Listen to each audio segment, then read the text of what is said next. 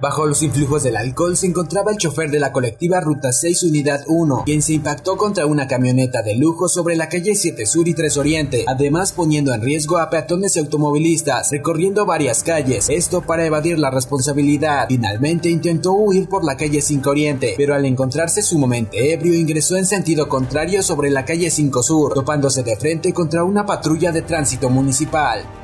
De 7 a 10 personas se detienen a la semana por posesión de la droga conocida como cristal, siendo esta sustancia la más consumida en Tehuacán, dijo Héctor Pacheco de la Luz, director de Seguridad Pública. Además de 3 a 4 son asegurados cometiendo algún delito estando bajo los influjos de esta sustancia, de los cuales son jóvenes los que más incidencia registran en su consumo, siendo Magdalena Coyucatepec y San Diego Chalma los puntos rojos y el mayor índice de narcomenudeo. Un hombre y un niño muerto, así como cuatro personas más sumamente graves, dejó como saldo el choque frontal entre una camioneta y un automóvil. El fatal accidente fue registrado a las 15:40 horas de este martes sobre la supercarretera Cuegnopalan, Oaxaca, a la altura del kilómetro 162 más 800. Al lugar llegaron técnicos en urgencias médicas de caminos y puentes federales para trasladar a los sobrevivientes a Tehuacán renta de terrenos y canteras arbitrariamente, permisos ilegales a empresas, anomalías financieras y tala de árboles para comercializar fueron las acusaciones que hizo Antonio Dolores Ignacio, presidente subalterno de Santa María Cuapa, en contra del Comité de Bienes del Pueblo, del cual se dijo inconforme tras los actos de corrupción que realizan los integrantes de esta organización, quien presuntamente estarían recibiendo 80 mil pesos mensuales derivado de estas irregularidades. Por ejemplo, hablamos de cantera, ¿sí? hablamos de terrenos rentan, hablamos de permisos que ellos otorgan, que a veces sin ser autoridad se sienten que dar permiso a cualquier empresa y sobre todo, ¿no? De, pues, incluso hasta de herramientas de mezquites, de árboles que ellos cortan y al ratito ellos venden la leña y todo eso. Eso es una, situación de corrupción. Vigilantes del grupo Tauro lograron detener a un sujeto que portaba una pistola de juguete y una daga con la cual aparentemente pretendía asaltar. Los hechos ocurrieron la madrugada de ayer sobre la calle México entre la Avenida de la Juventud y 19 Oriente. El sujeto cuenta con antecedentes penales y ha sido detenido en diferentes ocasiones, pero al no ser denunciado sale en libertad.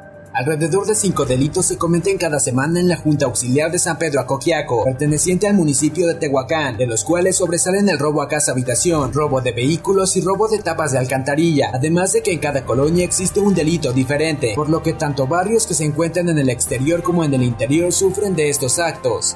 Con fractura en el pie izquierdo resultó un peatón tras ser atropellado por una motocicleta que logró darse a la fuga. Ocurrió en la esquina de la calle 9 Sur y 3 Oriente, lugar donde se generó una fuerte movilización policial y de paramédicos de la Cruz Roja. Se trató de Gervasio de 53 años de edad, con domicilio en la comunidad de San Esteban Necoscalco, quien debido a la gravedad de su lesión fue canalizado al Hospital General de Tehuacán. De acuerdo con el análisis de delitos de alto impacto emitido por el Ligabim, en Tehuacán son siete delitos los que han ido en incremento durante el primer trimestre de 2022, en comparación al año pasado. Se trata de los crímenes de homicidio culposo, robo con violencia, robo de vehículo, robo a casa habitación, robo a negocio, transeúnte y transportista, los principales delitos que han ido a la alza y con mayor número de carpetas de investigación las que se han registrado en el municipio.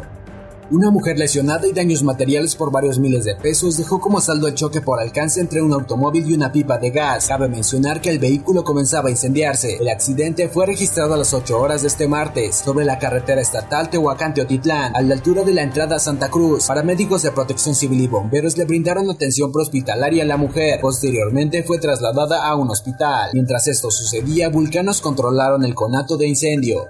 Cerca de seis habitantes que padecen cáncer principalmente, en conjunto con seis acompañantes, son trasladados diariamente en un vehículo ambulatorio de Tehuacán a la ciudad de Puebla para que puedan estar en su cita y recibir el tratamiento correspondiente, por lo que la ocupación de esta unidad ha ido en aumento, ya que al principio la mayoría de la población desconocía este servicio, sin embargo se ha vuelto necesario para los pacientes y ahora es utilizado cotidianamente. El presidente municipal de Tehuacán, Pedro Tepol Hernández, reconoció que desde el mes de abril firmaron el convenio de colaboración con la Comisión Federal de Electricidad para iniciar con el cobro del derecho al alumbrado público, concepto que prevén recaudar mínimo un millón al mes, es decir, 12 millones anuales. Muy poquito lo que siempre se ha venido pagando, pero que es importante para el municipio. Y si dices, recabas un millón de pesos mensuales, al año son 12 millones que sirven para hacer muchas acciones, que colaboramos de 5 o 6 pesos por ciudadano. Alrededor de 80 comerciantes del mercado La Purísima se manifestaron en el Palacio Municipal, donde pidieron audiencia con las autoridades locales, ya que acusaron a Clara Sánchez, líder comerciante, por presuntamente amenazar de muerte a varios vendedores. Por lo tanto, solicitaron desconocerla como comerciante, de lo contrario acudirán a otras instancias. La señora Clara Sánchez Yáñez ha dañado mucho al comerciante, quitándoles puestos, vendiendo sus propios puestos. Y todo esto apoyado por autoridades hoy en día haciendo sus fechorías porque la misma autoridad se lo sigue permitiendo. Queremos poner un alto. Esto ha sido el resumen informativo de Primera Línea, Periodismo ante todo.